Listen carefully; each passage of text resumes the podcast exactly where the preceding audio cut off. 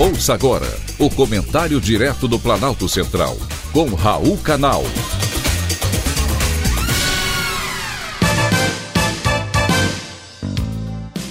Queridos ouvintes e atentos escutantes, assunto de hoje: cannabis para a Covid.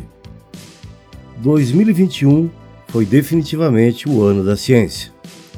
Graças ao esforço contínuo e perseverante dos cientistas e pesquisadores, em todo o mundo, quase 150 milhões de brasileiros estão hoje imunizados contra a Covid-19. E no mundo todo, são quase 4 bilhões de pessoas totalmente vacinadas.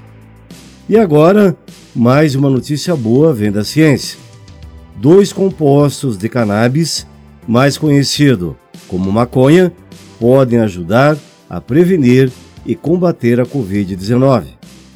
Pesquisadores de duas universidades americanas do Oregon concluíram que o ácido canabigerólico e o ácido canabidiólico podem impedir que o coronavírus penetre em células humanas.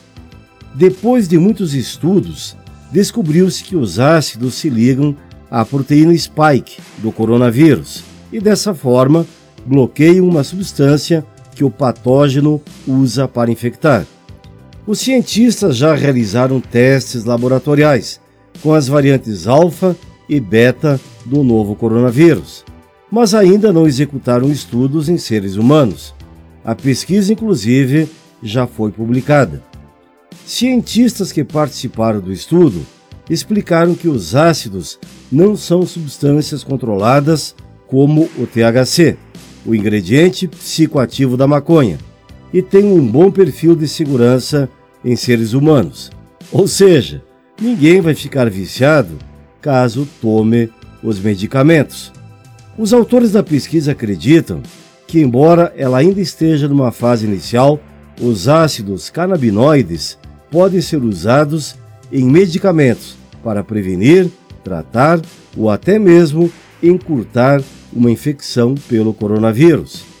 O que se espera agora é que, depois de testado em seres humanos, não apareça nenhum parlamentar que queira proibir o seu uso pelo fato de ser um subproduto da maconha. Foi um privilégio ter conversado com você.